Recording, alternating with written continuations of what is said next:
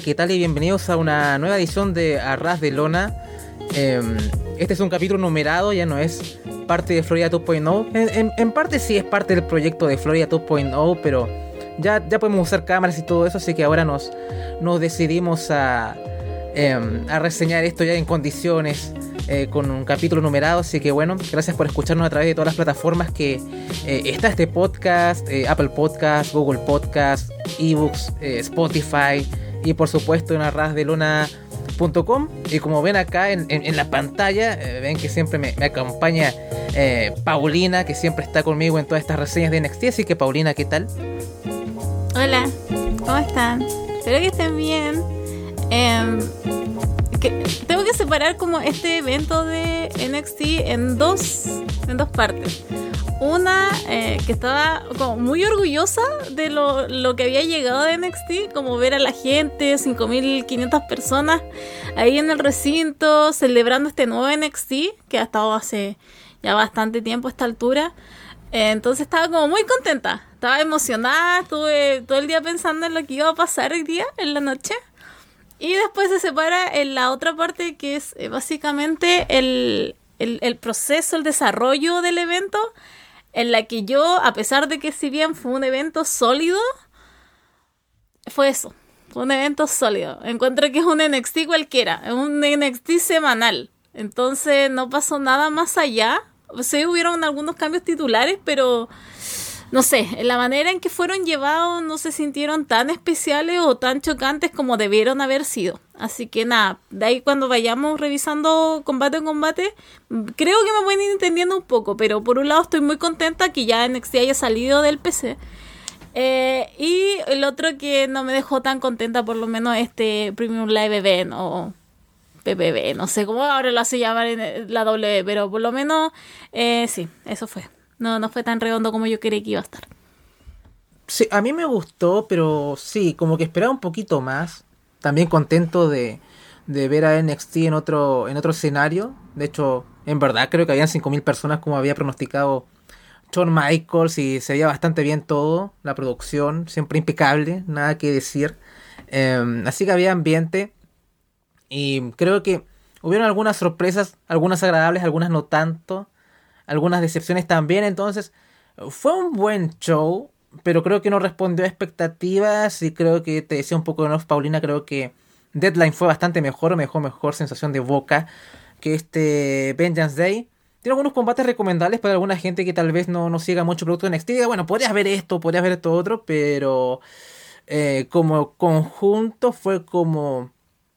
Mejor, pero fue como sólido. Fue un me. Sí. Fue un gran me. Eh, fue un show sólido, pero que nos dejó una gran impresión. Es como raro, porque no estuvo malo. De hecho, hubo buenos combates. No es que hubo un combate horrible ni nada, pero siempre había un pero, siempre había como algo. Eh, y, es un poco triste. Aquí también es un factor el público, porque hay muchas instancias de ganadores o de personajes que uno creía que iba a tener mayor reacción por lo que nosotros hemos estado viendo del Performance Center y no pasó, eh, que también lo vamos a ver porque mm. también claro, HBK es el booker de esto y él también tiene que notar a la gente que está poniendo y gente que hay literal que no provoca absolutamente nada. Entonces también uno tiene que ver qué va a hacer o si va a seguir la misma dirección que él estaba pensando o en algunos casos hacer algo completamente diferente, pero increíble, o sea, el día del público por lo menos en algunos casos fue bastante choqueante eh, con algunas reacciones. Sí, era, era interesante mucho este show por esto, ¿no? Porque el público de NXT siempre es como el mismo, que está cada martes ahí en el CWC, en el Performance Center. Y claro, es muy, muy sectario, y no es, un, no es una, no corresponde a la realidad. Entonces era, ¿cómo reaccionan a este tipo a este no? Por ejemplo, había gente que no tiene mucha reacción ahí en el Performance Center, pero me sorprendió que tuvo mucha reacción en el show en Vengeance Day. Em, pero tampoco es que NXT vaya todas las semanas a un montón de lugares, entonces también es otra muestra, ¿no? Tampoco es un reflejo total de la realidad, pero sí algo a, que te pueda abrir los ojos a decir, bueno, esto puede estar no tan over como nosotros pensamos.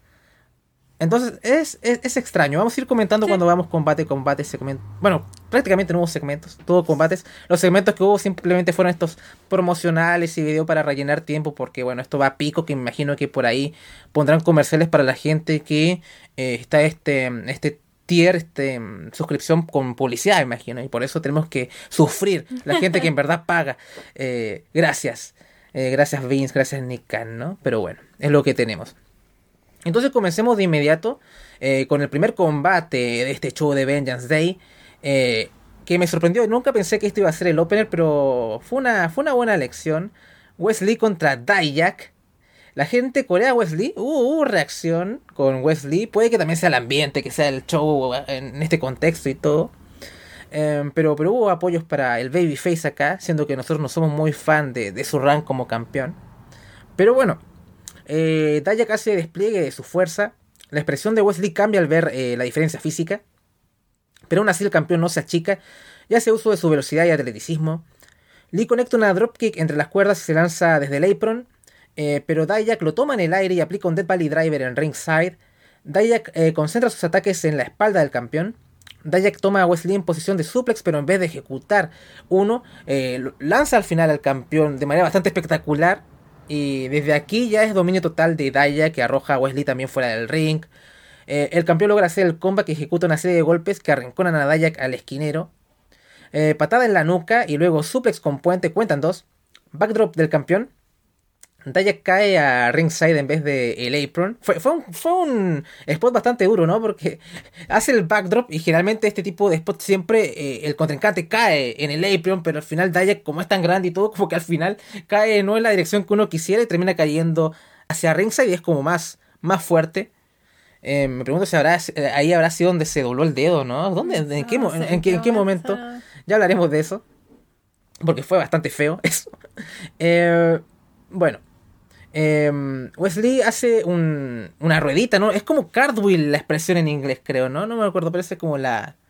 Eh, y después es un tope con giro, es como un poco acrobático todo. queda bastante bien. Dayak va por el Fist Your Eyes, pero Wesley contrarresta con una Poison Rana. Eh, hay un Nearfall ahí con Wesley, creo que hace el... Se me olvida este, este movimiento bastante vistoso, pero bueno. Chokeslam de Dayak cuenta en dos. Eh, Dayak eh, va otra vez por el Fist Your Eyes, pero Lee contrarresta. Eh, rodillazo del campeón. Big Boot de Dayak, kick out. Patada de Discus Lariat eh, de Dayak, cuenta en dos. Dayak va por la Powerbomb desde la segunda cuerda, pero Wesley revierte. Lee conecta el Final Flash, pero Dayak hace kick out. Ese fue un buen. Ahí, ahí donde yo creí, creí que en verdad podía perder Dayak. Tope suicida de Lee, pero Dayak lo intercepta y lo arroja contra la barricada. Dayak pone a Wesley en la silla y saca como una escoba esta como de las brujas, ¿no? Ni siquiera es como una escoba esta moderna, esta con, con paja y todo, ¿no? Y la usa como para, em, podríamos decir, atar a Wesley, encerrarlo, sí. Eh, y eh, va por un moonsault. Y este es el momento de que, alto de la noche, ¿no? Porque ¿quién aparece acá?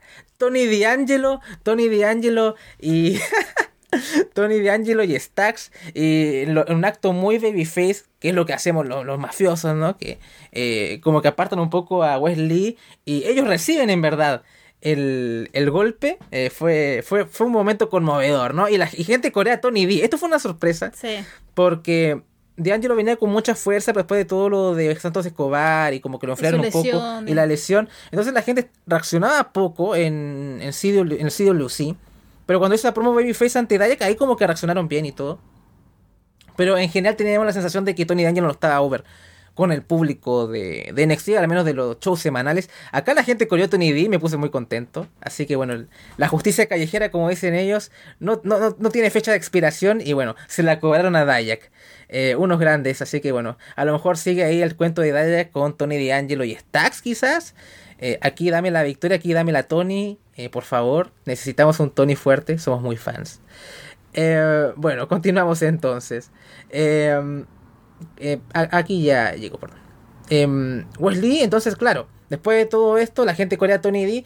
Eh, la acción otra vez se, centra en el ring, así que Wesley conecta una super kick sobre Dayak y después eh, conecta el Yokai Les, así se llama, creo, no me acuerdo muy bien la expresión, para, para llevarse la victoria y retener el campeonato norteamericano de NXT. Una sorpresa. Yo no lo esperaba, nadie lo esperaba, nadie estaba muy contento con el run de Wesley. Eh, y debo decir, me gustó bastante el combate. fue muy Sé que me vas a mirar feo, me vas a joder, pero fue muy takeover el, el combate. Eso fue un spot fest muy entretenido y todo. Eh, bueno, dos buenos workers. Así que tal vez mucho Nearfall por un momento ahí me perdieron. Eso también, combate takeover de los malos, de, las, malas, de, las malas cosas que a veces tenían algunos. Eh, pero después me volvieron a recuperar. Pero creo que lo disfruté bastante. ¿Qué te pareció este combate, Paulina? Creo que este fue como el combate en donde se pudo apreciar un poco de lo que es NXT, el cambio de todo lo que tiene que ver con los estilos, porque aquí está el estilo Fly de Wesley con el, con el estilo de Daya que es mucho más fuerte. Entonces, pero todo estuvo muy bien eh, hecho, por lo menos los primeros ¿cuánto? 15 minutos, 13 minutos, en donde Dayak llega, toma lo tira Wesley porque igual realmente Wesley da para eso, porque Wesley da para tirarlo como un estropajo y, llega, lo tiran y todo. Y después, claro, retoma Wesley, pasa toda esta situación en donde llega Tony D'Angelo y nuevamente, o sea, el hecho de que gritaran Tony D, la misma gente así tan entusiasmada, me da a pensar que en Stand and Deliver a lo mejor se ve en esa triple threat. Se viene Dayak, eh, Wesley y Tony puede ser que lo lleven por allá porque igual en lo de Dayak y Tony aquí no va, no va a parar. O sea, esto le costó el campeonato a, a Así que nada, estoy esperando eso. Sí hubo un buen run de, de lucha y de combate, como digo, 14-15 minutos y de ahí esos nearfalls que fueron muchos, fueron demasiados. O sea, de verdad yo era como, ay, ¿pueden terminar esto? Y de ahí pasa lo de Tony D y todo, y todos volvemos. Eh, pero nada, además el público estaba involucradísimo, muy, muy, muy involucrado con el combate. Era el primer combate, entonces estaba, estaban a full con esto. Estaban viendo lo que tenía que ver con, con ¿cómo se llama? Con, con Wesley. Eh, insisto, era todo Wesley, Wesley, Wesley. Y después venía todo lo que tenía que ver con Dijak. Así que nada, estaba muy, muy entretenida. Y al final también eso fue muy bueno porque creo que si hubiera ganado Dijak, la gente no hubiera estado contenta. Empecemos por eso. Entonces, claro, al ganar Wesley, el público se volvió loco. y eh, con eso, eh, nada, ¿qué más podemos decir? Así que nada, fue como primer combate y creo que si tengo que decir algo, que fue, creo que fue totalmente en redondo toda esta situación. Así que nada, creo que fue, creo que lo podía recomendar incluso. Así que nada, si quieren ver Dijak versus Wesley, creo que Creo que lo más rescatable, por lo menos así, si lo puedo completar redondito, eh, es esto. Sí, ya decía que Von Wagner le sacó el mejor combate a Dayak. Bueno, retiro lo dicho, ahora fue, fue Wesley. Eh, pero bueno, esos, esos días contigo, Von Wagner, nunca lo olvidaremos. Continuemos entonces. Bien, tenemos a Mackenzie Mitchell entrevistando a, entrevistando a Katana y Kaden. Pero es, es bastante simplecita la entrevista, ¿no? Es como que recalca que son las campeonas femeninas en parejas más longevas de la compañía, ¿no? No solamente en NXT, sino que el main roster también. Así que están más o menos enfocadas a lo que saben hacer y no les preocupa mucho este triángulo cuadrado amoroso, lo que sea que haya eh, con respecto a sus rivales, que para poner un poquito en contexto, hay una historia como un poco amorosa entre eh, uno de, los de, los chicos, de los miembros del tag team de, de Briggs y Jensen, Jensen en particular con Kiana James y y claro, nadie confía en Kana porque es una chica media malvada y hay tensiones y bueno, lo dejamos ahí en simple porque no me quiero recrear mucho en eso. Pero tampoco tiene tanta injerencia eso en el combate. Así que bueno, continuemos y hablemos del combate en sí mejor. Campeonato femenino en pareja de NXT, Katana Chance y Kevin Carter versus Kiana James y Fallon Henley. Las campeonas se combinan a gran velocidad en contra de Kiana. Ya vemos que ya hay roces entre Kiana James y Fallon Henley se nota bastante la diferencia entre las campeonas y las retadoras. O sea, es una máquina bastante aceitada. Yo creo que es el mejor, tag de todo. De toda la compañía, Katana y. Y Kaden, de largo. eh, mucha de su ofensiva es como en pareja y combinarse y todo. Y bueno, tenemos en contraste las retadoras, que es como su segundo combate televisivo, ¿no? No tenemos mucha división eh, en parejas acá en NXT, pero estamos ahí sembrando. Bueno, eh, back suplex de Kiana. Kiana en vista Katana sobre el esquinero. Em, se combina con em, Fallon, quien derriba a Katana, busca la cuenta kick out. Kaiden eh, va con el hot tag. Kaiden patea a fuerte a Fallon entre las cuerdas. Kaiden usa a Katana como arma para atacar a las retadoras. Spinebuster de Kiana James sobre Kaiden Carter, cuentan dos. Kiana bloquea un ataque combinado de las campeonas. Springboard Neckbreaker de Fallon. Kiana y Fallon se combinan. Kiana hace un moonsault desde el apron, pero falla. Neckbreaker de Kaiden sobre James. Kaiden tiene a Fallon eh, levantada sobre sus hombros y Katana aplica una huracarrana. Fue un muy buen spot. Las campeonas van por su combinación de 450 Neckbreaker, pero Kiana lo impide. Eh, eh, MVP y Kiana James acá, porque siempre en los momentos clave salva, ¿no? es como el Dibu Martínez, ¿no? Kaden y Katana pierden los, los títulos, lamentablemente por una triquiñuela y un, trucazo, porque em, creo que, que Fallon estaba cubriendo a Kaden, ¿no? Y Kiana ahí afuera de la vista del árbitro toma las, piernas para que el conteo se realice y no pueda hacer el kick out. Así que esta fue para mí la, la Bueno, hubo más de una sorpresa acá. Em, ya con el Open no pensaba que Wesley iba a retener y acá me dieron otra sorpresa. Y Katana y Kaden pierden los campeonatos ante um, Kiana y um, Fallon Henley. Entonces, tú ya habías hablado de que esto podría pasar o era una, una vía. Yo no estaba muy a, a favor, ¿no? Eh, a priori uno pensaba que, bueno, tal vez un equipo un poquito más, más consolidado, no tan salido de, del culo podría ganar, pero bueno, lo, pueden usar los campeonatos, como tú habías dicho en ese momento, para reforzar la historia. No sé si era necesario hacer esto, pero bueno, a lo mejor era para dar un contexto de, de camino de rosas y como que, tal vez están usando los campeonatos como vehículo para acercar a Kiana y a Fallon, ¿no? Tal vez eh, hayan hecho esto. ¿Habrá valido la pena? ¿Sí o no? ¿Qué, qué te pareció todo esto? Es extraño. Creo que siento que lo que trató de hacer aquí HBK, el rompecorazones, que hoy día realmente rompió mi corazón. Eh, ¿Sabes lo que me pasó con esto? Que creo que más que nada como que quiso poner en la palestra, eh, ahí en el... que todos viéramos a estas dos chicas que él ha trabajado durante este año, que es Kiana y Fallon. Lo que me da... Eh, estuvo el combate correcto no fue nada del otro mundo, ¿ya? Creo que aquí incluso la que más destacó fue Kiana. Fue la que tomó mayor, mayores golpes, fue la que dio más golpes. Que se saque esa falda, por favor, Kiana James. Que anda con una falda tan horrible. Lo hemos dicho, no sé de qué salió. Pero es horrible que se la saque.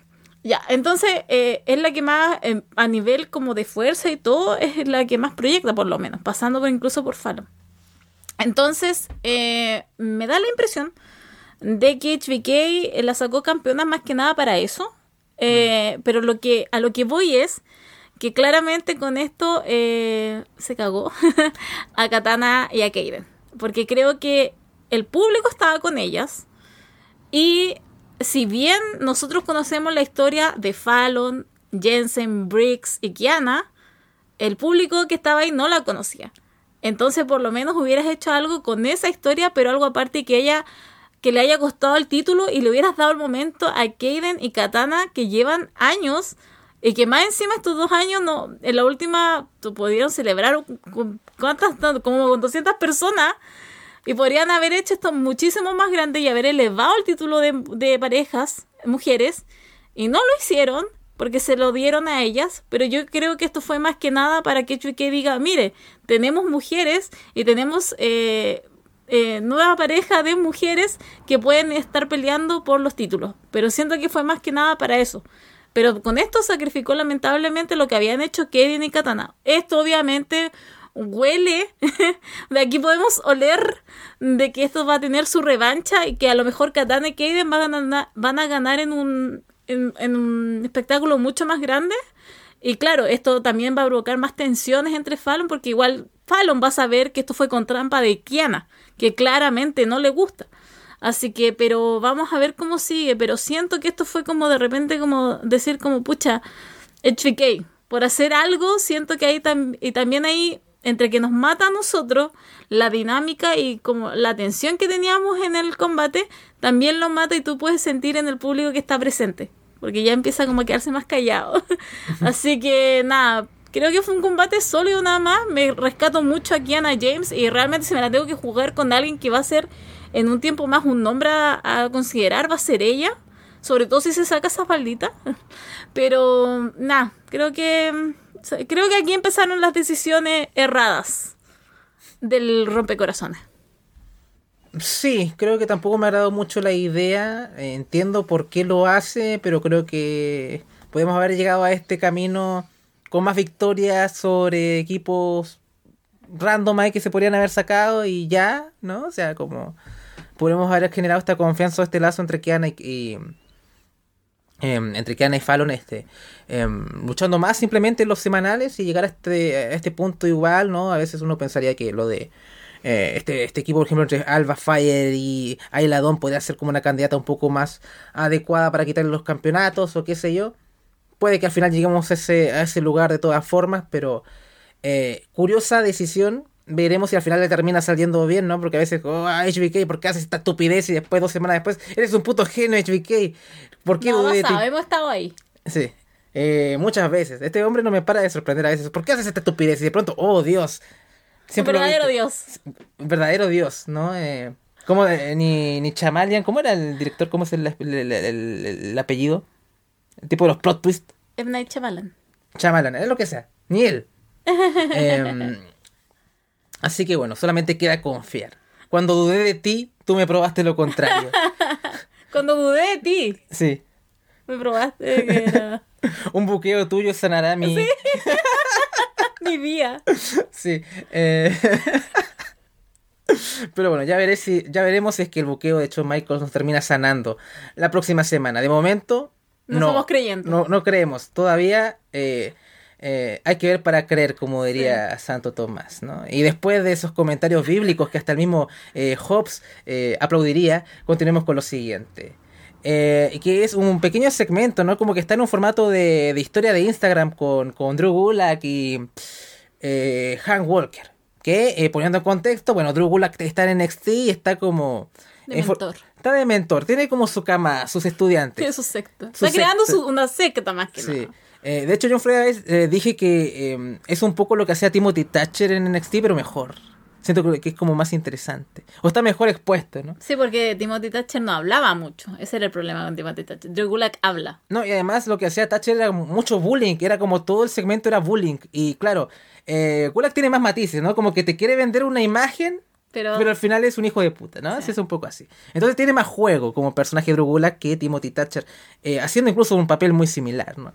Y además hay un lazo más con su pupilo que es como Hank Walker, que es como un tipo como... Muy bueno. Un hombre como tú y como yo, ¿no? Como que incluso... Es un poco segmente es esto, porque el tipo siempre anda con ropa normal, con una camisa, es como... Estoy creando superestrella, no estoy creando, no estoy construyendo una casa, como ve a Hank Walker como un tipo como...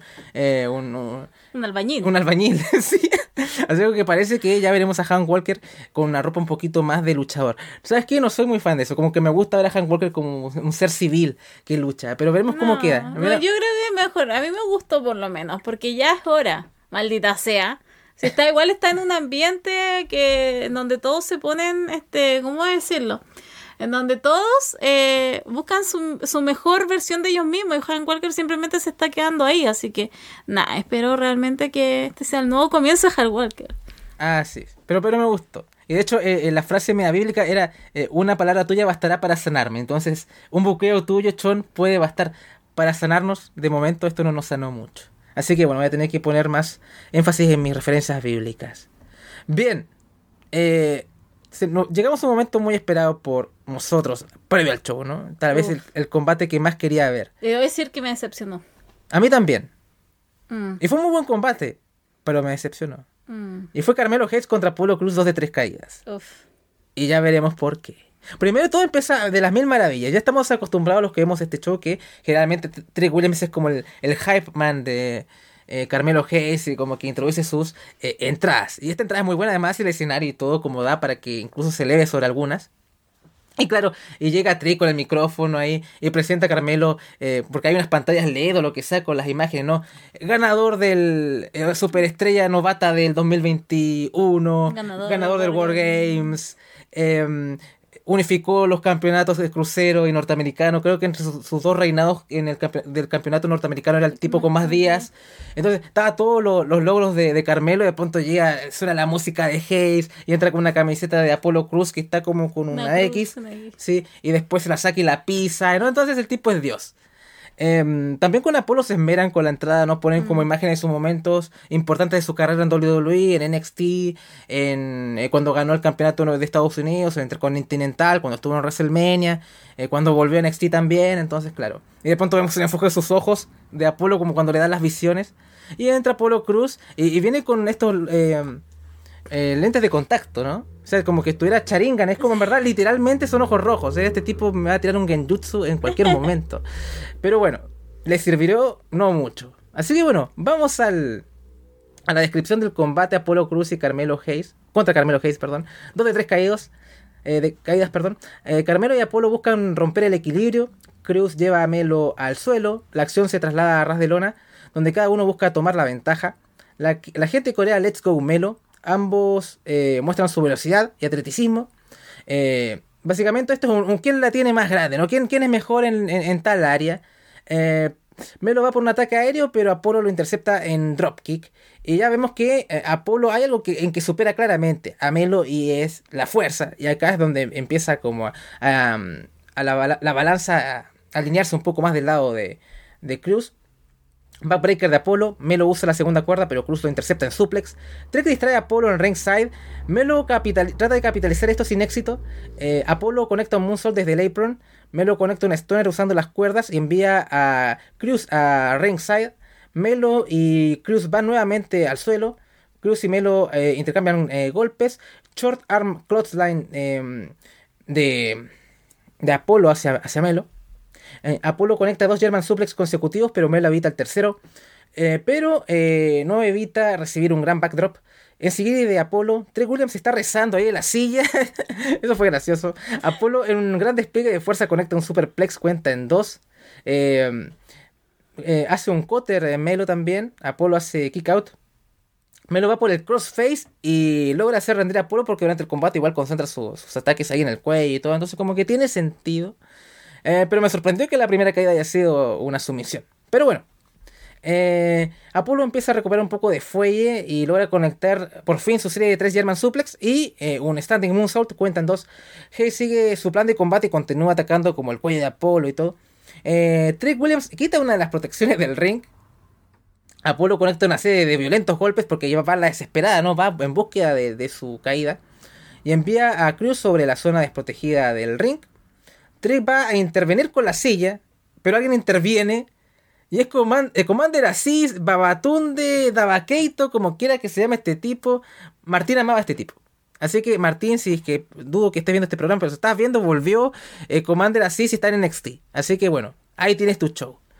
Em, recordar, voy a hacer un link porque en el episodio de esta semana de NXT em, vimos una visión de Apolo Cruz en que alguien iba a atacar a, Em, a Trick Williams. Yo pensé que por el peinado era bromensa y no era bromensa.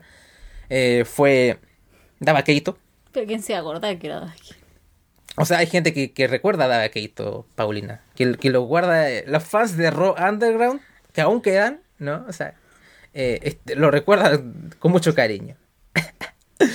pero bueno. Así que, pero todo este le da la mano a Polo, ¿no? Como, bro, todo esto, no vamos a equilibrar la balanza. Pero eh, al final tampoco mucho sirve porque al final eh, eh, Carmelo gana con una con su diving, leg drop o el Melo Don Miss o como lo quieran llamar y se lleva la victoria 2-0. No, no hubo un gran clímax porque tampoco fue como, oh Dios, llegamos a este momento en que Apolo consigue la segunda caída. Entonces, la acción es muy buena. Ambos hacen un gran despliegue y muestran más o menos lo que saben hacer, ¿no? Eh, incluso vemos la introducción, que me olvidé de mencionar la introducción del show, que es eh, Charlotte Flair eh, presentando a... De hecho es genial, véanlo porque está en YouTube también de WWE del canal. eh, el, el cart de- del show, ¿no? Y habla de las cualidades de cada uno de los integrantes y aparecen ahí junto con Charlotte. Y, y está bueno. Eh, y, el que, y el combate que más te vende es este. Y claro, con, con muchos argumentos, ¿no? Que habla del talento y todo. y lo muestran, pero no, no, no crean un clímax. Y en el primer combate te lo puedes eh, comprar, porque bueno, era el primer combate, ¿no? Y era en show televisivo y acá se venía al fuerte.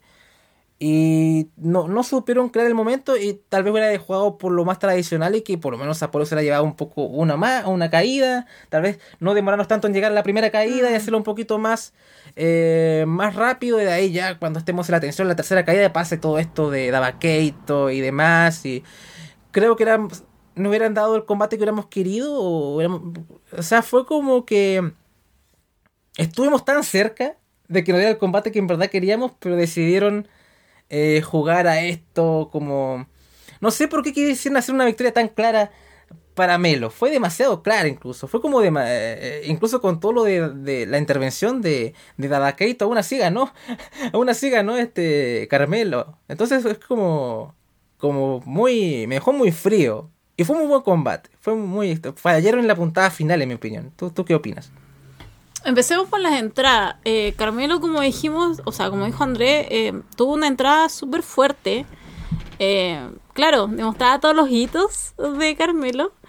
Pero ¿qué pasó? que la gente no reaccionó. La gente estaba en silencio. Incluso cuando entra, va en la rampa con Trick Williams, no se escucha nadie. Hay un par de fans, pero no es nadie. Y se supone que después lo vamos a ver al final, pero Carmelo va por Bron Breaker y no había nadie, no había una reacción eufórica para Carmelo Hayes, sobre todo alguien que se está posicionando súper fuerte y que tiene los máximos elogios de cualquiera que tú hables, él tiene elogios. Entonces, ¿qué es lo que pasa? Empezamos con eso. Después entra Apolo y Apolo sí tiene una gran reacción. Apolo realmente todo el público está con él. Comienzan a darse golpes, comienzan a darse golpes y en eso, claro, va bien la acción, pero tú ya ves que se está demorando mucho la primera caída. O sea, la estructura de este combate está muy mal hecho. Tú ves que comienzan y claro, mm, yo creí que van a quedar un uno a uno y después siempre con esa atención de quién se va a llevar el tercero, no pasó. O sea, perdón, quién se lleva el segundo. Y no pasó. Demoramos un montón. Y estoy segura que ellos creyeron que la llegada de Eh, sí. creyeron que este iba a ser el clímax de este combate.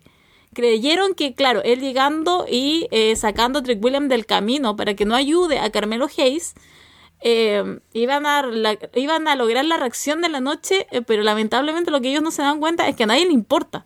Entonces, claro, después pasó todo esto, llega y al rato después, yo creo que pasó menos de 5 minutos y gana nuevamente Carmelo Hayes. ¿Y qué sucede? Que a nadie le importa porque la reacción que tuvo primeramente no fue buena. O sea, el público literal ganó Carmelo y fue eso. fue como si hubiera ganado cualquier cualquier cosa y no alguien que, insisto, alguien que se ha estado posicionando y ha estado dando grandes combates. incluso este combate me parece tan ni siquiera para un semanal, porque incluso el semanal que tuvieron estuvo más, estuvo más admirable de lo que habían hecho. Entonces, claro, porque incluso con Carmelo Hayes había pasado que en, anteriores Premium Live Event o eventos un poco más grandes de NXT no estaba con Trick Williams. O un poco y nada. Y ya era extraño que él estuviera. Entonces me parece mucho que eh, trataron de condensar todo este momento climático en un personaje que nadie recuerda, o bueno, tres personas, y sería. Entonces, no sé, no sé qué pasó acá, no sé quién es. Yo quiero un nombre, yo quiero un responsable, quién fue el, encargado de producir este, este combate, porque realmente encuentro que estuvo pésimo.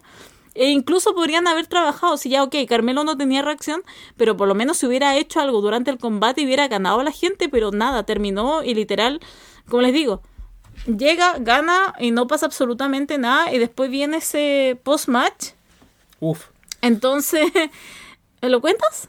¿Lo relatas? Pero es básicamente que Vaquero eh, traiciona a Bolo y lo levanta y lo tira sobre la silla y básicamente, nada, ahora son enemigos, ya no son amigos.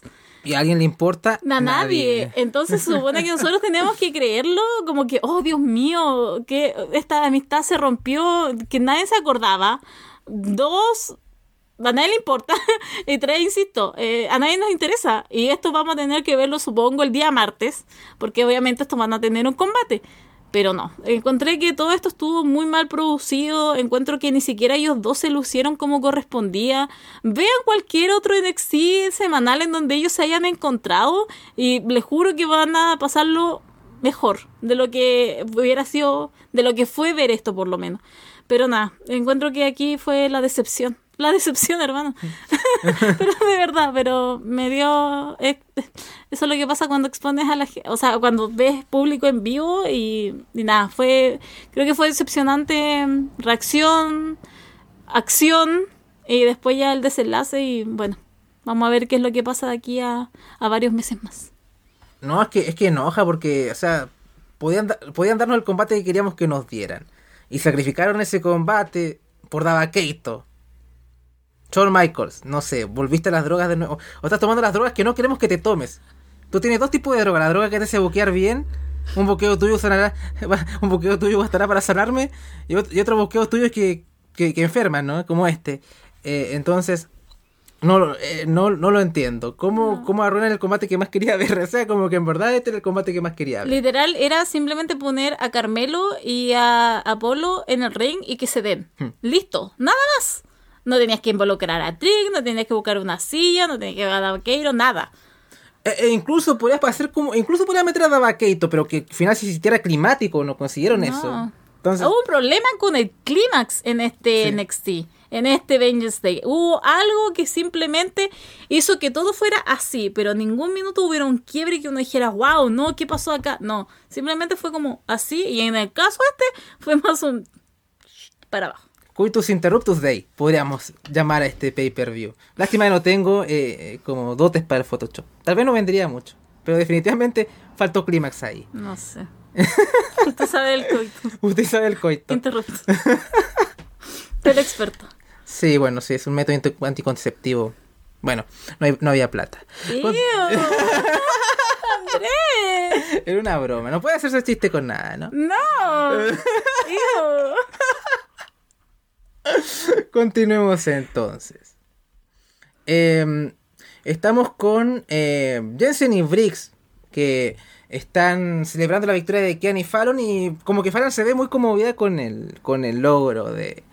em, em, con el logro esto de perdí un De poco haber ganar- de haber ganado los títulos y se veía como bien bien conmovida Yo como- tenía miedo, porque sabemos que Mm. Briggs es medio sapo de la yuta.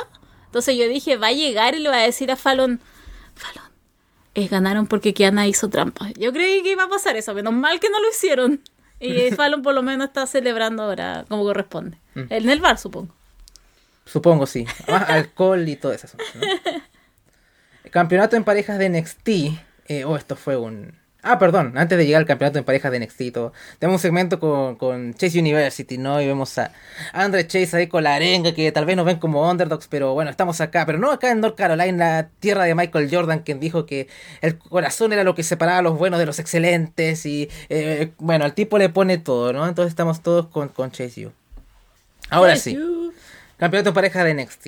Eh, The New Day contra Galus, contra Pretty Deadly, contra Chase You.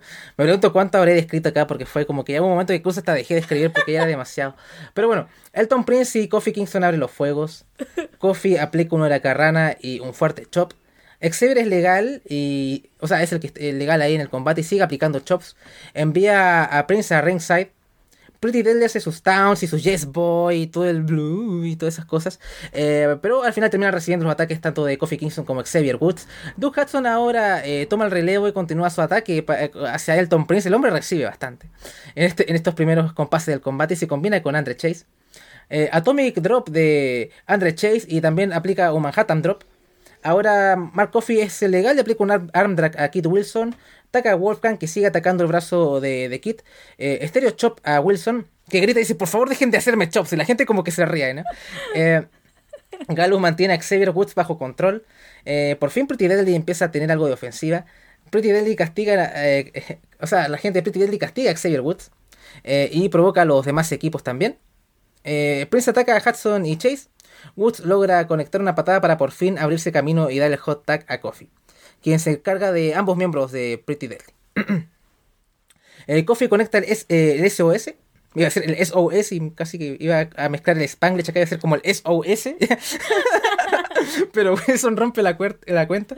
Eh, el combate comienza a ponerse aquí, eh, eh, se pone caótico todo y entra todo el mundo y ya como que hay un double foot stomp desde la tercera cuerda de Kofi sobre Prince mientras Woods lo mantiene en posición de backbreaker, ahí se combinan y van por la cobertura y todos los equipos llegan a romper la cuenta. Chase y Kofi luchan desde la segunda cuerda, Chase arroja a Kofi sobre la gente en ringside, Wilson sube y busca el superplex sobre Chase. Andrew Chase revierte y él hace el superplex hacia ringside donde está toda la gente, así que recibe reciben este el, golpe y todo, y la gente corea Holy Chet y todo eso. Galus concentra sus ataques sobre Andre Chase. Doc Hudson lo salva. Eh, Doc Hudson empieza a despejar la mesa de transmisión para preparar la mesa para, para romperla y todo. Eh, y en, esto llega eh, Pretty Deadly, entonces tienen fuertes intercambios con Doug Hudson y al final Pretty Deadly termina reduciendo un poco a, a Duke. Y los tipos hacen el acto más gil de todo el combate y ordenan la mesa y la vuelven a poner como era antes y ponen el monitor y todo. Y la gente abuchea y todo. Es muy divertido. la gente abuchea. Eh, ahora Galus despeja la mesa, ahora sí, aplica una doble powerbomb eh, sobre Doug Hudson. La gente coreana NXT porque la gente le gusta ver mesas romperse. Eh, Sweep de Chase eh, sobre Coffee. De acá es una la, parte que me hizo más feliz del show, ¿no? Porque queríamos saber qué tan over podía estar Andre Chase. Eh, de hecho, me acuerdo que uno de los fragmentos que a veces publicamos en YouTube decía, bueno, vi NXT, me pareció un producto regular, unas cosas, pero algo que, rescato es Andre Chase. O sea, tú te puede gustar o puedes odiar este programa, pero, pero Chase University siempre estará en tu corazón, siempre queda. Entonces, hace los stops, los pisotones, y hace el cántico de la Chase University, 5.000 personas corean y, cantan Chase You y, me ponga, sí, me, me conmoví, ¿no? Así que bueno, Chase está muy over, como tiene que ser. El mundo empieza a sanar. Mm. Aquí, aquí un poquito. La naturaleza, la naturaleza está sanando. con Chase University. Bueno, entonces eh, Andre Chase va por la Figure 4, pero Wolfgang rompe la llave. Chase recibe el finisher de Galus, pero hace el kick out. Kofi se lanza sobre Pretty Deadly, pero esto lo, lo, interceptan y conectan un Spilled Milk. Fuerte antebrazo de Woods sobre Kofi, que va sobre las cuerdas. Wolfgang lo intercepta y, y se combina con Kofi. Y al final eh, conectan sobre Woods y se llevan la, victoria. No usan su finisher habitual, así que no sabía cuál era este movimiento. Así que pido disculpas. Eh, y me pareció gracioso porque yo, yo pensaba que New Day iba a dejar los títulos. Bueno, va a ser un Fatal Four Way. Van a proteger a New Day y ellos no se van a llevar el pin.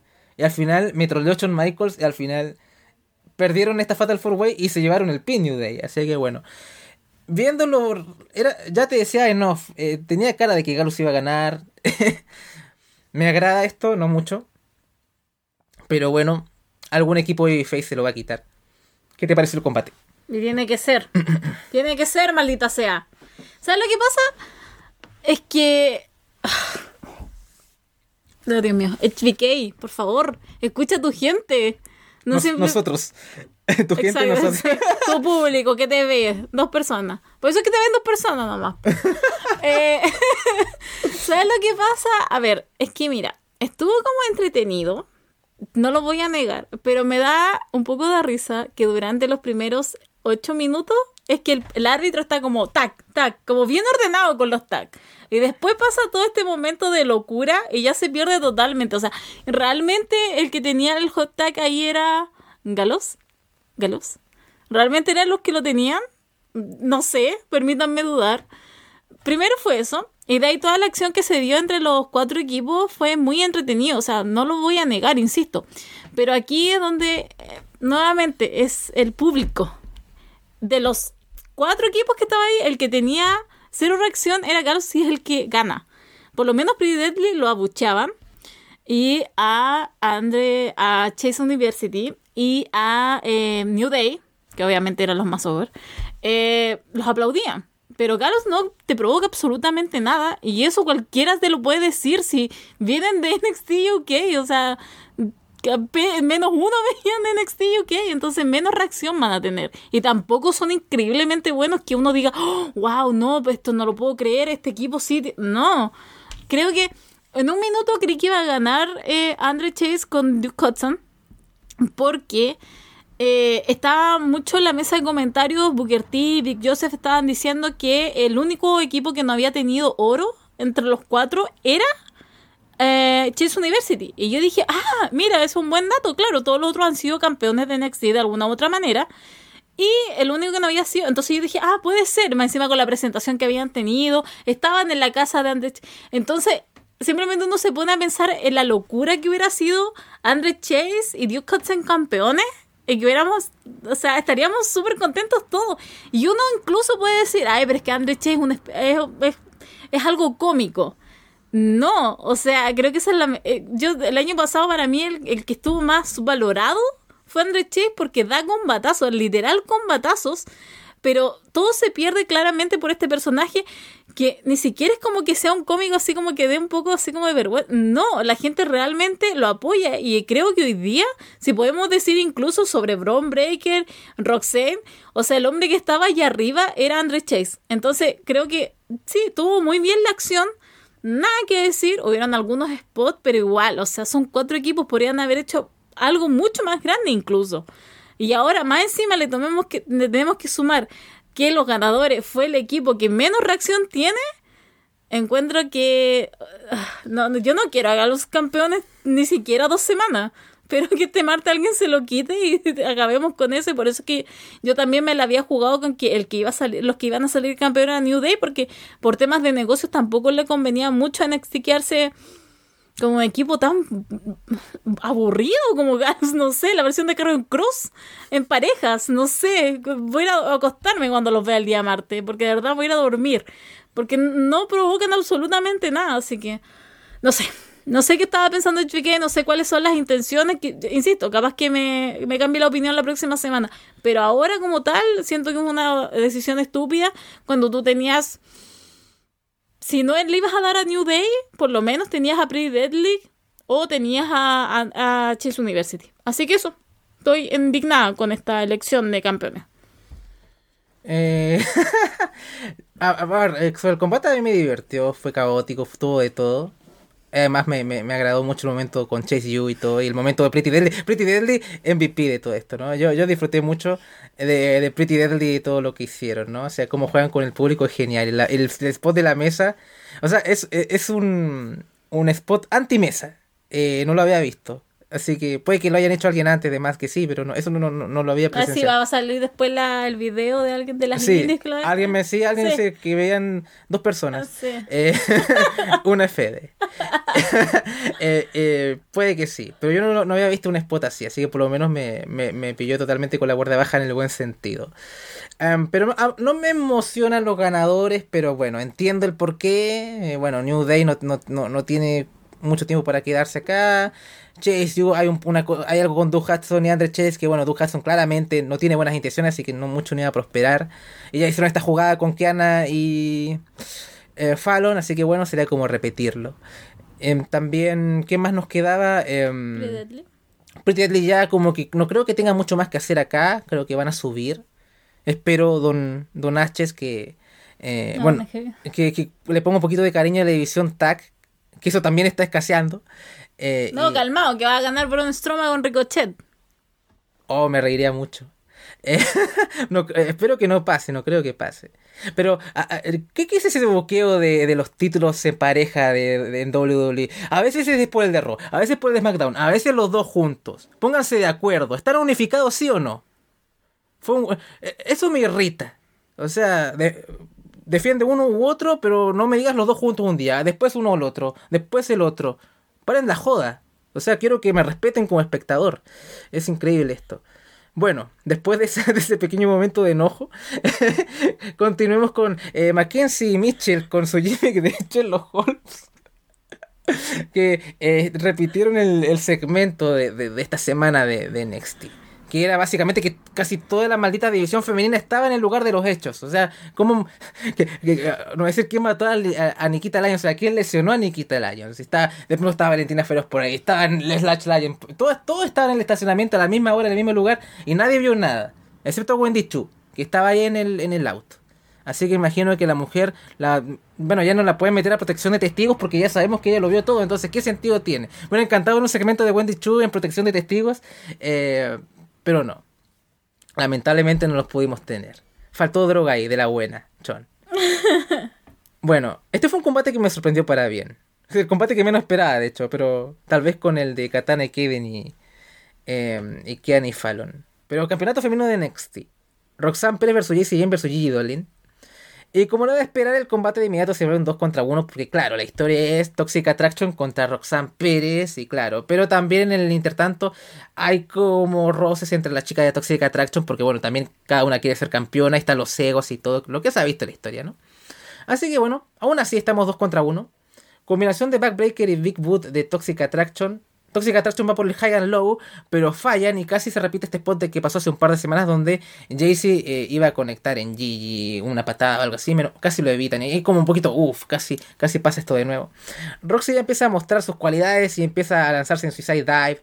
Eh, Jaycee em, cae sobre Gigi, no, recuerdo si era un canon bloqueo, pero accidentalmente conecta sobre Gigi. Entonces ya, ya, ya, empezaba como a, a, ponerse turbio todo esto. Roxanne va por el crossface eh, sobre Jaycee Jane. Eh, Jaycee responde con un neckbreaker. Jane ataca fuerte al pecho de Roxy. Eh, Jaycee empieza a dominar. Y debo decir, me lo decías tú en off también. Me, Jaycee lo que tiene es como que el personaje lo traslada muy bien em, cuando lucha, ¿no? O sea, puede que no sea la, chica de los mobos o que. Pero. Eh, ¿Sabe cómo? La psicología. La psicología, ¿no? Sí. podrías decirlo de esa forma. la psicología. Psicología. Claro. Ayúdame, Freud. No, eso es psico. Eh, eso sí, ¿cómo se llama eso? Bueno, no importa. Em, empiezan las tensiones ya en, en Toxic Attraction. Eh, Roxana aprovecha este momento para atacar a Gigi. Este momento para, para atacar, perdón, pero Gigi hace que golpea a Jaycee. Sí, ah, claro, porque estaban discutiendo. Y ataca a Roxanne y como que Gigi, como que mueve a Jaycee y, y Jaycee es la que recibe el golpe. Ahí está, perdonen. Eh, empieza a tomar la iniciativa y conecta. Es como el mejor momento de Gigi, cuando mata a Roxanne y la tira le da un montón de patadas sobre el escalón metálico, la roja contra la barricada. Eh, bueno, estuvo bueno eso. Eh, back suplex también, Gigi va por la cuenta, pero Jaycee la rompe. Ahora Jaycee va por la, la cobertura, pero Gigi rompe la cuenta y ahí otra vez el, el forcejeo ahí entre ellos. Parece que ya la alianza se acabó. Eh, y acá es gracioso, ¿no? Porque aquí está toda la, lo de Toxic Attraction, de que, bueno, está Mandy, aquí está el Star Power. Eh, eh, Gigi es como la favorita del público y Jaycee es como la, la que está ahí nomás. Siempre es como la percepción. Bueno, los que seguimos el show sabemos que Jaycee es como la mejor en promo de las tres, la que tiene más carisma de las tres. y incluso viendo este combate, hasta creo que la vi mejor que Gigi. Mm. Entonces, veremos. Pero estuvo divertido porque la gente estaba muy metida en el combate, entonces eh, cuando empezaron a, intercambiar golpes con JC Gigi, cuando golpeaba a Gigi, eh, cuando golpeaba a JC, entonces estuvo divertido eso. Así que si la separan, Gigi tiene que ser face, JC Hill, es que JC Hill es genial. no, porque aparte como, perdón, pero ella como que se alimenta de todo eso, porque hubo muchos instantes en que el público, claro, estaba como bu y ella hacía así como chung chung y como que se bañaba en todos esos abucheos. Entonces era muy divertido también de ver. Sí. Mira, incluso por ahora que estamos como en el pong, voy a como a sintetizar un poquito. Y hay momentos, por ejemplo, de, eh, de Jaycee que hace el suck it como de, de, DX. Y el público se vuelve loco. La gente, sí, la, y la gente reacciona. Entonces es genial, Jaycee. Aquí siempre frente patriótico, Jaycee. Sí, no. Eh, también hay un momento bueno con, eh, con Roxy que hace un inside cradle y después un crucifix buscando los, eh, la cuenta y Jaycee hace kick out. Y, bueno. Eh, también Roxy hace un intento de pop rocks, pero falla. Eh, Gigi entra en juego y eh, suplex con. Este, este fue un spot muy bueno porque eh, Gigi hace suplex con puente a Roxanne y Jaycee no es que solamente rompe la cuenta, rompe la cuenta con un centón y hace el centón justo ahí cuando hace el bridge y eso debe haber dolido. Eh, y las tres están de rodillas y empiezan a intercambiar golpes. Hay cánticos sobre todo para Gigi y Roxanne, ¿no? Es como Let's Go Gigi, Let's Go Roxanne. Jaycee, no mucho. Algunos, eh, los, los dos acá, Let's Go Jaycee, pero lo, poquito, poquito. Eh, Jaycee y Gigi parece que vuelven a estar en la misma página, no sé, como que les volvió el amor, el amor de amigas, y, porque Gigi le dice, Jaycee, get the tables, y la gente se vuelve loca, no sé, porque ahora vienen las mesas. Y, y ponen las mesas y... Em, bueno, claro, están este, em, en las cuerdas. Em, ah, no, perdón. Están intentando eh, que hacer el double choke slam, ¿no? Mm. Sobre Roxy. Y Roxy bloquea, y lo evade. así que bueno. Roxy conecta el pop rock sobre Gigi en ringside. Y Jaycee y Pérez están luchando las cuerdas y vuelve a aparecer, pero este, Roxanne la patea y la envía justo donde está la mesa, así que la mesa se rompe. Eh, y Roxanne ahí donde está en las cuerdas aplica un super pop rocks, fue un gran final sobre Jaycee Jane para llevarse la victoria. ¿Sabes qué? Creo que fue mi combate, no fue el mejor combate, creo que el Opera lo fue, pero fue el que más me lo pasé bien. Este, este fue como el, mi, el, que, el que me divertí. ¿Qué te pareció en global? Ya que igual lo comentamos un poquito, pero... La psicología, la psicología, André. Esta, esta, este, este fue pura psicología. O sea, lo que pasa es que, aparte, aquí es que donde está mejor el público, aparte. Porque obviamente el público está rendido ante los pies de Roxanne. Y también está muy involucrado en la historia de Toxic Attraction. Y en eso, claro, la que uno podría creer que dice, ah, no, es que va a perder Jaycee, es como la... No, o sea, es tan espectacular esa mujer. Porque como digo, toma todo ese bucheo. Ella sabe que es como la más odiada. Ya se dio cuenta, por ejemplo, cuando ella golpeaba y todos gritaban bu. Y todos aplaudían cuando le pegaba allí. Entonces, claro, al final todo ese tipo de cosas la alimenta a ella. Y también las caras que ponía, eh, los movimientos, eh, las cosas que, que se decían. Eh, me pareció también muy entretenido todo. Lo que yo quiero rescatar de todo esto, que no me gustó mucho, que no me está gustando hace bastante de Gigi Dolin, que siento que cada vez se está volviendo una caricatura. En el sentido de que cuando ingresa, cuando lucha, yo no siento que es una persona real la que está. Siento que es una caricatura de Gigi. Entonces hay muchas instancias en donde ella queda como un poco expuesta, como que no sientes que estás viendo a una persona, como con Jaycee, como que no, tú no sientes que como que está procesando las emociones tales como nosotros, sino que ella se pone simplemente como una cara y está realizando algunas cosas y aparte que hay, hay un momento hay momentos en que también es muy sobreactuada es demasiado, no, sé cómo explicarlo de mejor manera, pero encuentro que, eh, aparte que se está transformando en una caricatura de ella, sino que más encima tenemos que sumar que es un poco sobreactuada en algunas situaciones. Entonces, no, no, y aparte que igual está quedando atrás en el tema del in-ring, antes la, la reconocía porque encuentra que era mucho más ágil, tenía mejores movimientos, pero ahora simplemente como que creo que ha estado como muy lazy. yo creo que si la juntas con Indy Harrowell no hacen una, así como entre movimiento y que se muevan un poco más rápido, realmente como que ha sido un poco decepcionante todo este, por lo menos para mí personalmente, un poco el run de, de Gigi Dolly. Y por eso es que ha ganado tanto Jaycee, porque de estar, claro, si antes las poníamos entre las tres, obviamente yo a la tercera, pero ahora Jaycee está primero lugar siempre en el corazón. Porque, insisto, es alguien que ha tomado todo el tema de su personaje, lo ha involucrado con ella, ah, juega muy bien, entonces nada. Creo que aquí todo funcionó perfecto, como digo. Y aparte que ganó la que tenía que ganar, porque obviamente tenía que ganar Roxanne. Y ahora también nos tenemos que preguntar, ¿va a seguir Toxic Attraction como Toxic Attraction o simplemente van a separar y van a separar los caminos? Que aquí yo creo, y me la juego, yo creo que aquí la que tiene que ganar claramente es Jane. Así que vamos a ver cómo sigue, pero nada, encuentro que fue muy entretenido, sobre todo por la parte, insisto, de Toxic Attraction. Sí, además todo el feudo trató de Toxic Attraction como que Roxanne pesó menos que nada. Em, pero bueno, Roxanne hizo un gran trabajo y bueno, también lo pasé muy bien viendo este combate. Fue mi combate favorito, no fue el mejor combate, creo que se lo doy al, se lo doy al opener quizás. Fueron combates divertidos, o sea, el opener estuvo bueno. Puede que no te guste lo de Galus, pero el combate estuvo entretenido. No, sí estuvo. Y esto, ¿no? Entonces, eh, Incluso hasta el de el, el tag de femenino fue me, gustó la acción pero no el booking no sí. Eh, no hubo un combate malo. no, se fueron sólidos sin nada que decir pero obviamente si tú lo sacas de un elemento tú dices igual este es un premio en la MB no sé es algo externo es Vengeance Day deberían darse con todo. No, no es una excusa como para simplemente hacer lo que haces todas las semanas si ya sabemos que son buenos los vemos todas las semanas pero aquí dan un poquito más. Bueno así que bueno fue un poco fue sólido pero me. Eso era casi volviendo un poco a, los comentarios del comienzo. Bien. Main event. Campeonato de NXT. Steel Cage Match. Combate de jaula, de celda, lo que sea. Braun Breaker contra Grayson Waller. Hablemos de las entradas primero.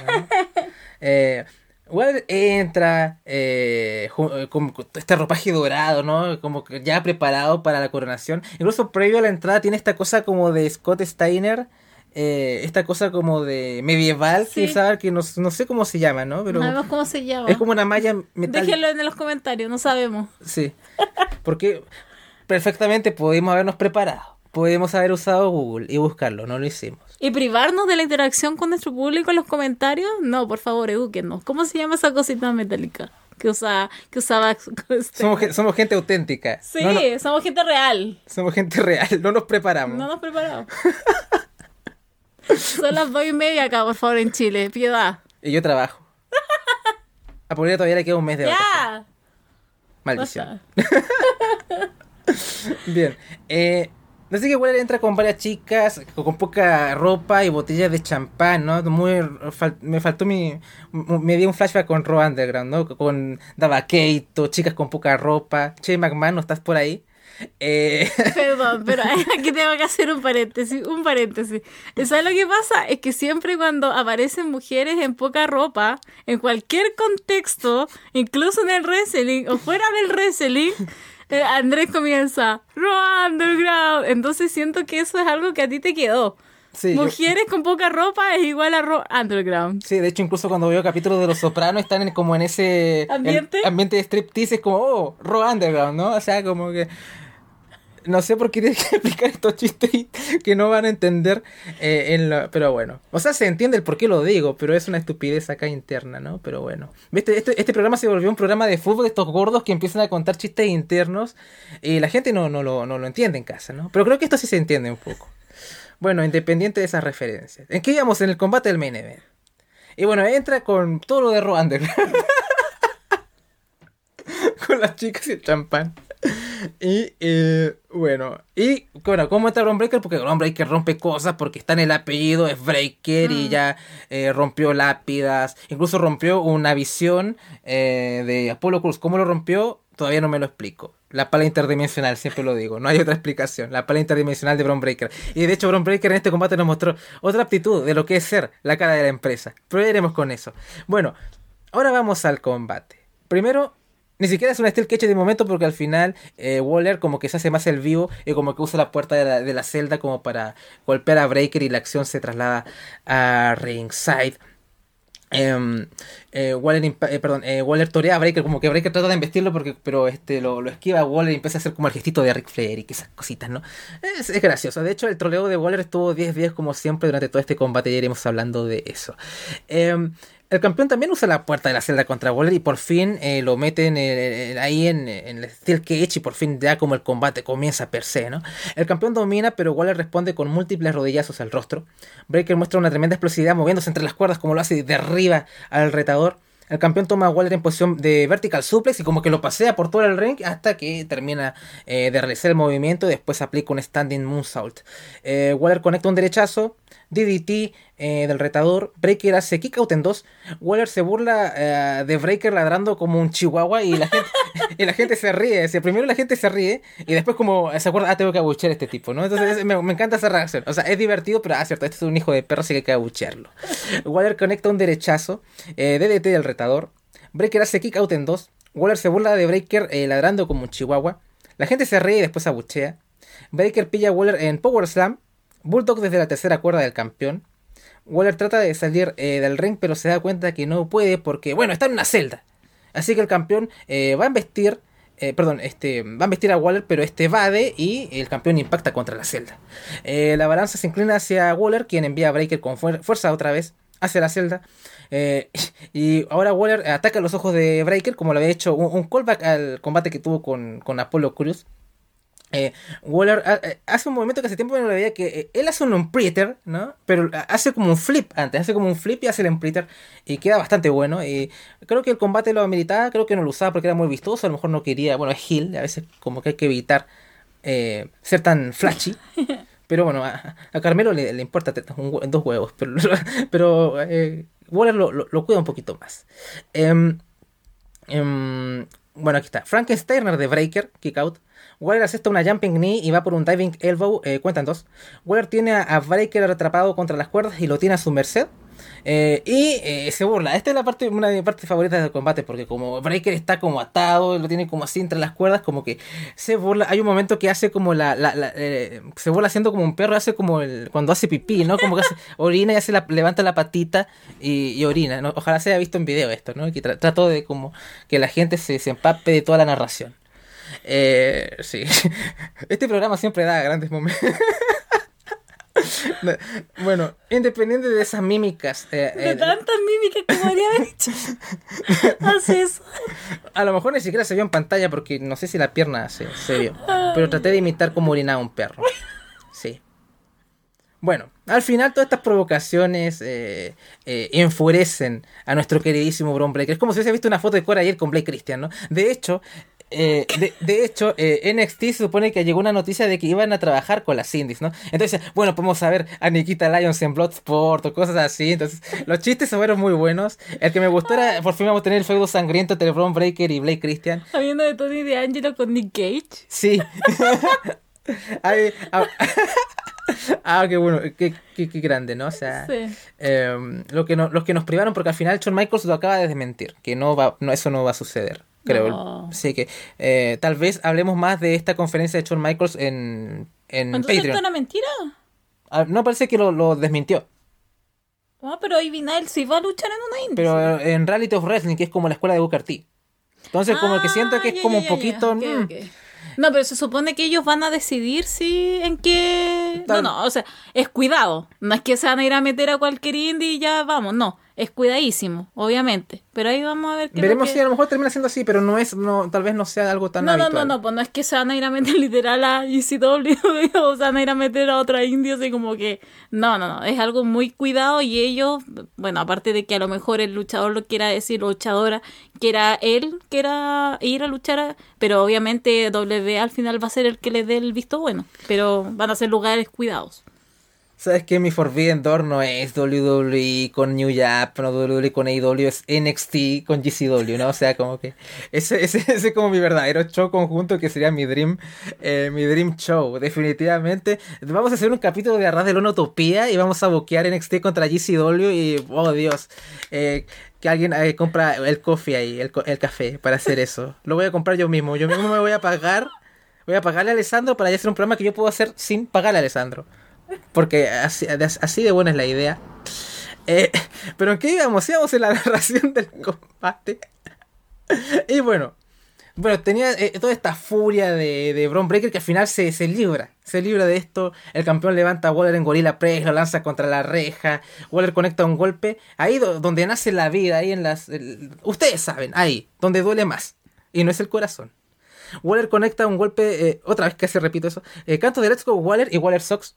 Otro que se está perfilando como cara de la compañía con ese tipo de reacciones. Mm. Waller va eh, por el momento viral. ¿Sabes qué? Lo que me gusta el concepto de Waller y el momento viral. eh, Waller va por un movimiento vistoso, ¿no? Como que puede ser alguien como Rey Phoenix o algo como de tirarte desde la, alto de la jaula.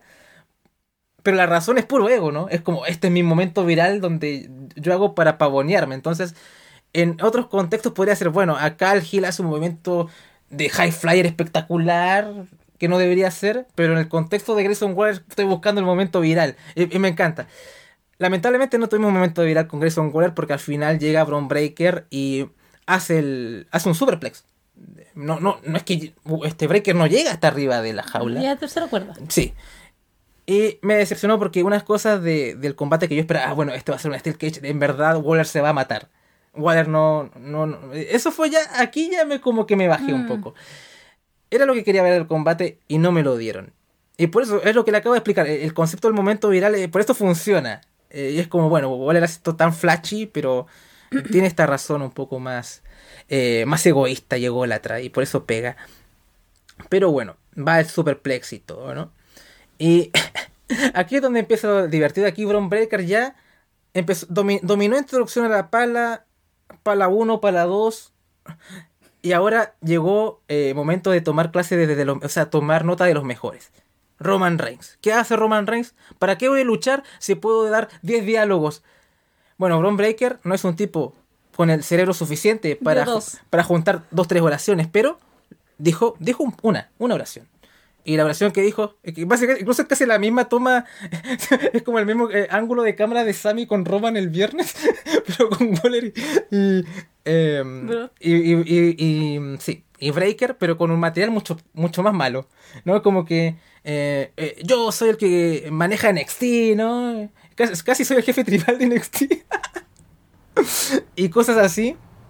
Y al final lo mata con un spear. Porque hace, hace como. Creo que asesta como dos lanzas. O sea, como que mata a Waller. De hecho, fue como muy anticlimático también. Al final es como ya, ok. Eh, Listo, terminado. perdió, sí. Y, era- y, era- y- y durante el combate estaba diciéndole a la Paulina, mira que bien, incluso aunque pierda Waller, como que se ve. Fuerte. va a salir, va a salir fuerte. Y como que con el final, como que. mm, O sea, aún lo pienso un poco. O sea, creo que igual ganó con el feudo. Mm. Mucho. Pero con un final que. Ni siquiera digo que gane, pero con un final un poquito más. Llevar un poquito más a Breaker al límite. Eh, pudo haber salido mucho mejor. Al final fue como que em, le tocó mucho las pelotas Grayson Waller y no fue buena idea tocarle mucho las pelotas a Breaker, ¿no? Así que al final así quedamos, ¿no? O sea, como que todas estas aproximaciones de diferentes retadores de, bueno, Bron, eres tan idiota y yo soy tan inteligente y al final terminan...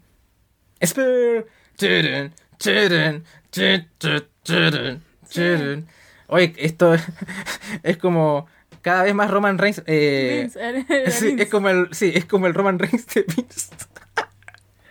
oh, Dios. Eh, Pero aún así, en ese, ¿sabes qué? Aún creo que Bron tenía más carisma que Roman Reigns en ese momento. Así que ah, te lo doy un poquito, Bron. Aunque te digan Bland Breaker.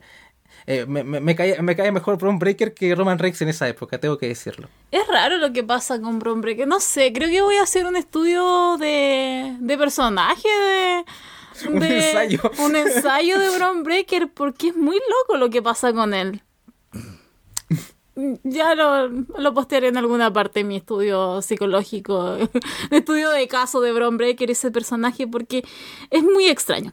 Ya, a ver, lo que me pasó con el combate, bueno, las entradas obviamente, o sea, perdón, Waller con esa entrada, eh, yo de verdad creí que iba a ganar. Mi corazón. Yo decía, teníamos sorpresas tan asquerosas como galos. Y yo dije, no vamos a tener a Waller campeón, por favor. Y ya, entra, después Bron Breaker obviamente rompiendo. Yo. Yo perdí toda esperanza cuando el combate comenzó en ringside. Porque empieza muy estúpido aparte. Porque entra el árbitro y el árbitro como que cierra la puerta y literal venía Bron atrás.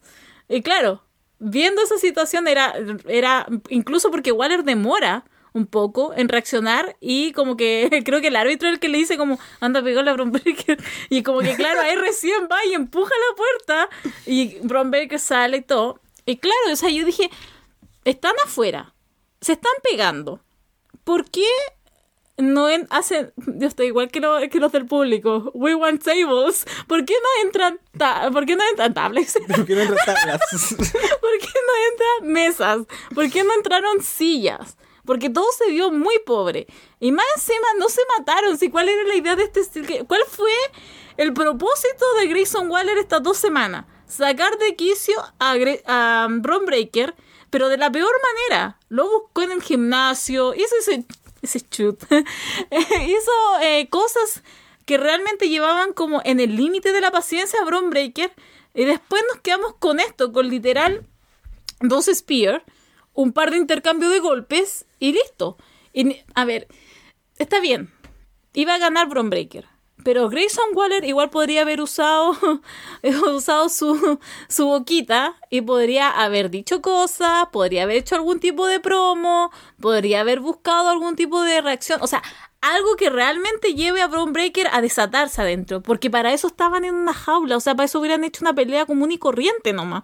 Porque ni siquiera se sintió como fuera algo algo de jaula, como que realmente hubieran ganas de matarse. Yo dije, estos se van a querer matar. Más equivocada estaba yo, porque estaban, parece, los dos en estado, bueno, Bron Breaker más que nada en estado zen. Y, como digo, fue un intercambio de golpes bien, pero al final todo termina con las dos Spear. Y, y algo que me molestó mucho, que fue en el momento viral, que quería hacer Grayson Waller, pero no era Grayson Waller que estaba diciendo el momento viral, era, bro, era Booker T y era Big Joseph, y estaban yo creo que estuvieron un minuto diciendo lo mismo. this a moment, this a moment, está buscando un momento de, de, de social media, y era como demasiado insistente, y yo hubiera preferido mil veces que eso saliera de la boca de Grayson Waller, como, como lo que hizo Logan Paul cuando se tiró contra Roman Reigns en Arabia, pero claro, uno lo entiende porque es Logan Paul y se tiró, y te voy a hacer viral, Roman. Pero me hubiera gustado que eso lo hubiera hecho, insisto, Grayson Waller. Que todo eso de voy a hacer mi momento viral hubiera sido él, porque más que mal, igual iba a caer mal. Ella es el Gil. Pero siento que me faltó mucho, mucho de esa historia que nos contaron afuera, adentro de la jaula. Y que, hombre, que realmente se desatara. Después vi que cuando el árbitro quiso levantarle la mano para para declararlo ganador, eh, como que se dio vuelta porque parece que la mano derecha la tenía con vendaje. Me parece, no sé, se está lesionado y luchó lesionado.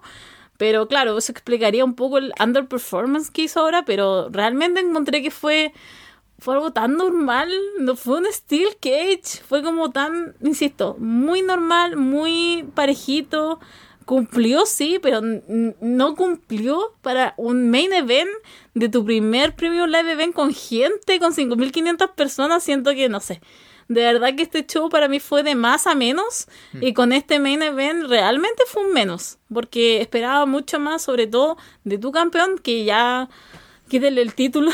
estar, voy a empezar como Roman. Pueden quitarle el título a Braun Breaker. Y bueno, Grayson Waller no tiene nada que estar haciendo en el en NXT. De verdad, le quedó chico ahora tocó techo. Incluso ni siquiera ganó el NXT Championship, pero le quedó chico a Grayson Waller. ¿Cuándo lo veré en Raw o en SmackDown? Porque creo que sumaría mucho más.